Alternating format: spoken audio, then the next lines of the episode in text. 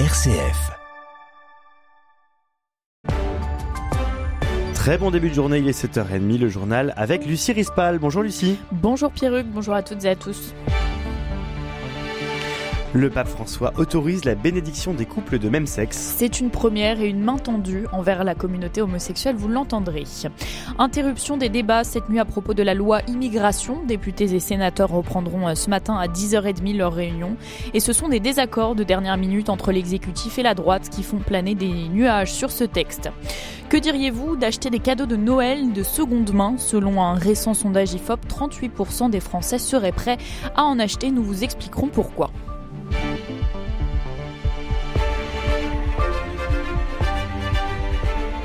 C'est une première dans l'Église catholique. Le pape François l'avait suggéré début octobre. La bénédiction des couples de même sexe est désormais autorisée par le Vatican. L'annonce a été faite hier dans un document d'une dizaine de pages rédigé par le dicaster de la doctrine de la foi, validé par le Saint-Siège. Un pas inédit envers la communauté homosexuelle qui ravit les premiers concernés et ce malgré les conditions du Vatican, Laurette Duranel. Les catholiques homosexuels le réclamaient depuis longtemps. Les couples de même sexe ou divorcés pourront désormais être bénis par un prêtre. Une très bonne nouvelle pour Cyril de Compiègne, porte-parole de l'association David et Jonathan qui représente les chrétiens LGBT. C'est quelque chose qui est attendu et demandé. Et donc oui, sans doute que là, le fait qu'il y ait cette reconnaissance officielle, ça permettra aussi probablement à des couples de demander plus facilement. Parce qu'en fait, jusque-là, ça pouvait se faire, mais de manière qui était vraiment non officielle, voire cachée. Donc là, ça facilite facilitera quand même pour les couples la possibilité de faire cette demande-là et ça permettra d'avoir un cadre assez clair pour le faire.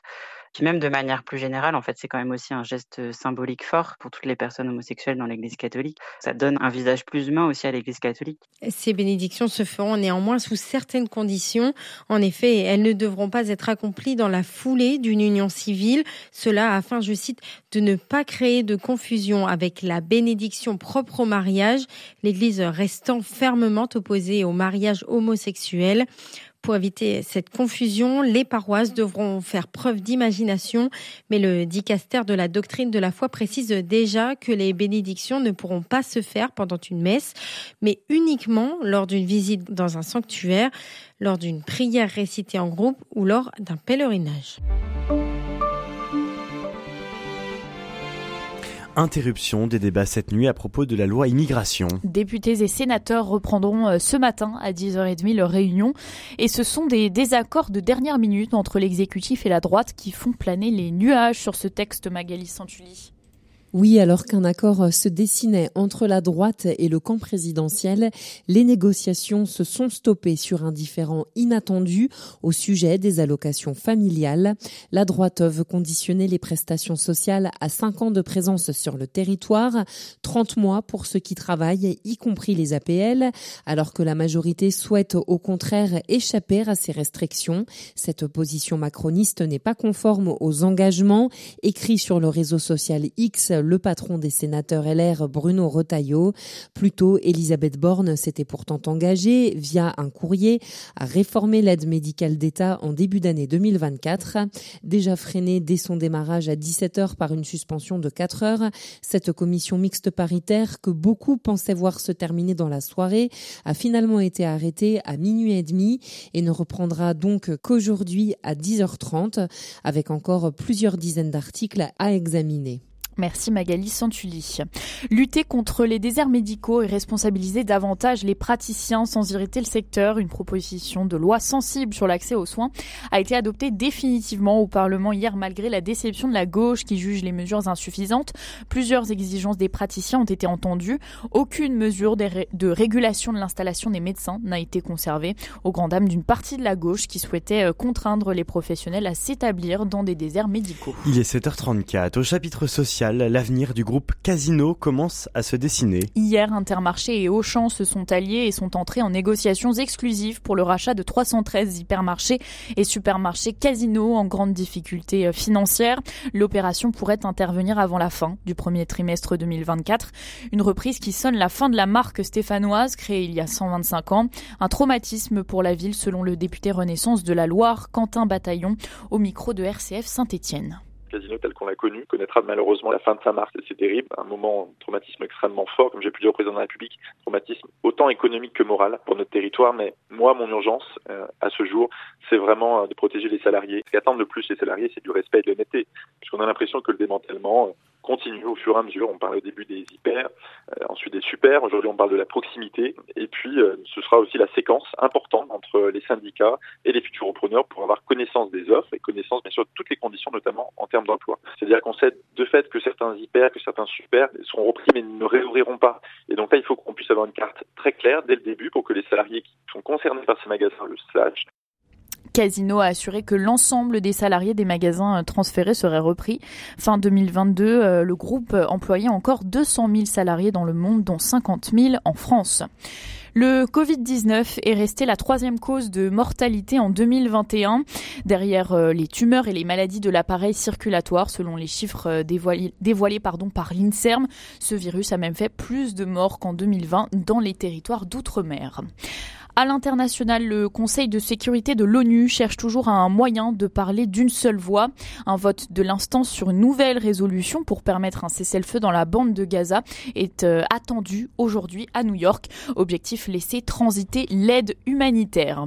Les États-Unis, eux, se sont dit prêts à continuer à fournir des armes à Israël tout en appelant à acheminer davantage euh, d'aide à Gaza, donc où la situation humanitaire reste catastrophique. Souvenez-vous de l'Ever Given. À présent, ce navire bloqué il y a deux ans dans le canal de Suez qui à l'époque avait fait trembler les marchés en paralysant le commerce maritime international. Cette fois, ce sont les attaques des outils au Yémen sur des cargos et porte-conteneurs qui bloquent les routes maritimes.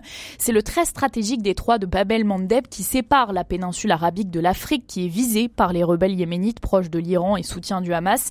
Ce week-end, d'après le danois Maersk, c'est le français CMA-CGM qui a indiqué que ces navires n'emprunteraient plus la mer Rouge jusqu'à nouvel ordre. Un petit tremblement de terre qui pourrait pourrait avoir des conséquences à long terme sur les chaînes d'approvisionnement. C'est ce qu'a expliqué euh, Paul Touret, directeur de l'Institut supérieur d'économie maritime. Là, il y a une vraie mise en cause de la globalisation par le trafic maritime de ces plus gros navires. Pour les économies européennes, c'est important, pour les économies asiatiques aussi, parce que leur premier débouché, c'est souvent l'Europe avant ou après les États-Unis. Donc tout le monde a intérêt. Les Égyptiens perdent beaucoup de sous si le canal est fermé, enfin peu utilisé. Même les Russes qui transitent dans la zone pour expédier leur charbon et leur pétrole euh, vers l'Inde et la Chine sont affectés. Donc euh, ça prouve bien qu'à l'échelle de la globalisation, la libre circulation du maritime est fondamentale et pour toutes les économies. Et le problème aussi, c'est l'équipement militaire. C'est-à-dire qu'on n'est plus au début des années 2000, on est avec les outils qui ont des moyens balistiques et les drones qui permettent d'avoir une nuisance certaine. Et vu la valeur des navires comme des marchandises et puis aussi la sécurité des navigants, il y a un vrai risque. D'ailleurs, les assureurs ont dû déjà poser les questions euh, aux compagnies maritimes pour justement euh, mettre les risques et les responsabilités et amener au détournement des navires. À ce jour, c'est 40% du commerce international maritime qui passe par cette route, mer Rouge, canal de Suez et mer Méditerranée. Un séisme a fait au moins 111 morts dans la nuit dans la province de Gansu, dans le nord-ouest de la Chine, où les équipes de secours étaient à la recherche de survivants dans les décombres. Le séisme d'une magnitude 5,9 a aussi causé d'importants dégâts, faisant s'effondrer des maisons notamment et poussant des habitants à s'enfuir dans la rue. Selon un, selon un récent sondage IFOP, 38% des Français seraient prêts à faire des achats de seconde main pour leurs cadeaux de Noël. Une estimation qui fait le bonheur des entreprises de seconde main comme la bouquinerie du Sar à Villeneuve d'Ascq.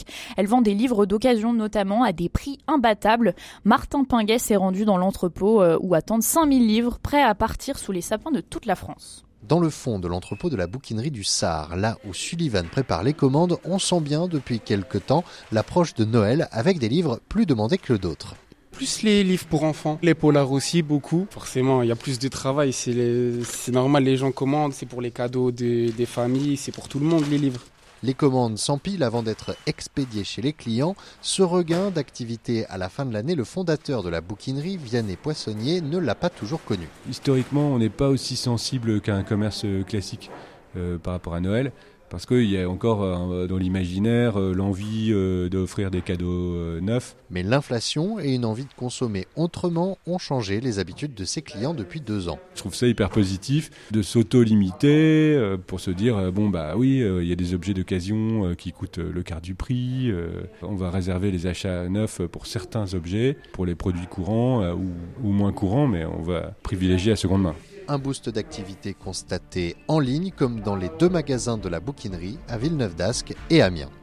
Merci beaucoup Lucie Rispal pour le journal. Euh, on vous retrouve à 8h pour un nouveau point sur l'information.